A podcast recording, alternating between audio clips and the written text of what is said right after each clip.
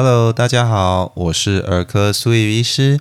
今天的儿科怪兽日记，苏医师想要跟大家聊聊最近即将开放施打的新冠莫德纳 XBB. 一点五疫苗。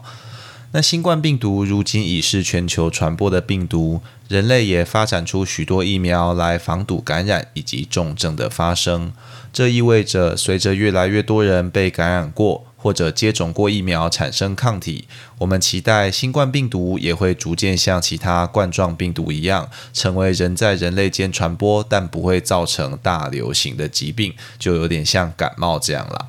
那在之前的单元里，我们已经分享过新冠病毒以及莫德纳的 mRNA 疫苗等资讯，今天就不再赘述。有兴趣的爸爸妈妈们，不妨就参考一下之前的单元。事不宜迟，就让我们开始介绍今天的主角——新冠莫德纳 XBB 1.5疫苗吧。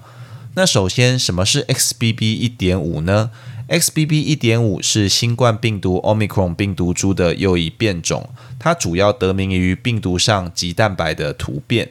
科学家们也给它 Kraken 克拉肯这个译名，来跟之前新冠病毒的众多变种病毒株做出区分。题外话，Kraken 就是北欧传说中的大海怪。多半以众多触手的巨大乌贼或章鱼作为形象，会袭击海上的船只。大家觉得这样张牙舞爪的形象，是不是跟这只病毒有点相似呢？总而言之，XBB. 一点五这个新的变种病毒，由于棘蛋白的突变，使它有着更高的传染力。而且，即使我们过去有施打过疫苗或得过新冠病毒，也难以避免再次受到感染。按照流行病学的观察，XBB. 一点五逐渐成为各国目前在社区中传播的新冠病毒株。值得庆幸的是，虽然过去施打的疫苗难以避免得到 XBB. 一点五，但对于重症的保护力还是存在的。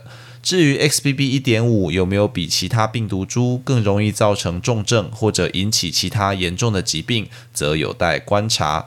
有鉴于此，目前各国的卫生单位与专家学者皆认为，施打能够有效预防 XBB. 一点五病毒株的疫苗是需要的。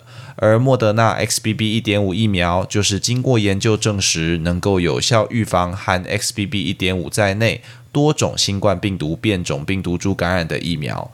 那这个疫苗采用的技术与过去莫德纳的 mRNA 疫苗一致，都是借由 mRNA 进入人体细胞，制造出拟似病毒表面抗原的蛋白，让身体产生抗体，达到保护力。副作用与接种建议也相同，满六个月以上的儿童至成人都可以去做施打。我国卫生福利部食品药物管理署，也就是食药署，在今年九月十三日召开了专家会议，核准了莫德纳 XBB. 一点五疫苗的专案输入。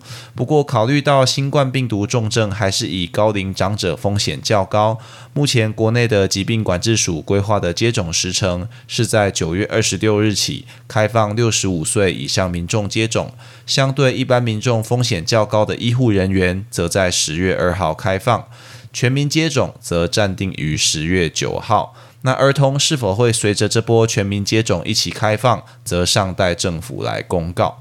随着这个政策的推行，莫德纳与 BNT 的新冠疫苗接种也将暂停，仅高端的 Novavax 仍可供成人做选择接种。综合目前的证据以及专家意见，苏医师建议大家在开放后，尽早让家中成员以及六个月以上的孩童接种新冠莫德纳 XBB. 一点五疫苗。未来新冠病毒可能会跟流感一样，有流行病毒株的轮替，会需要定期接种疫苗来预防感染与重症。那同时也希望大家不用过度紧张啦，因为就像我们之前说过的，四处问一问你的左邻右舍，应该几乎都已经得过新冠病毒或打过疫苗了吧？要再像疫情刚开始一样发生严重的大爆发，可能性已经很低了。只要定期施打疫苗跟做好个人卫生防护就可以喽。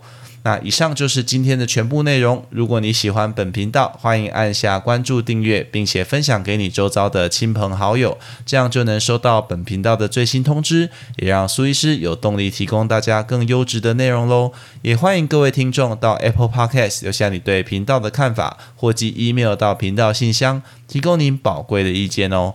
我是苏玉医师，我们下次见。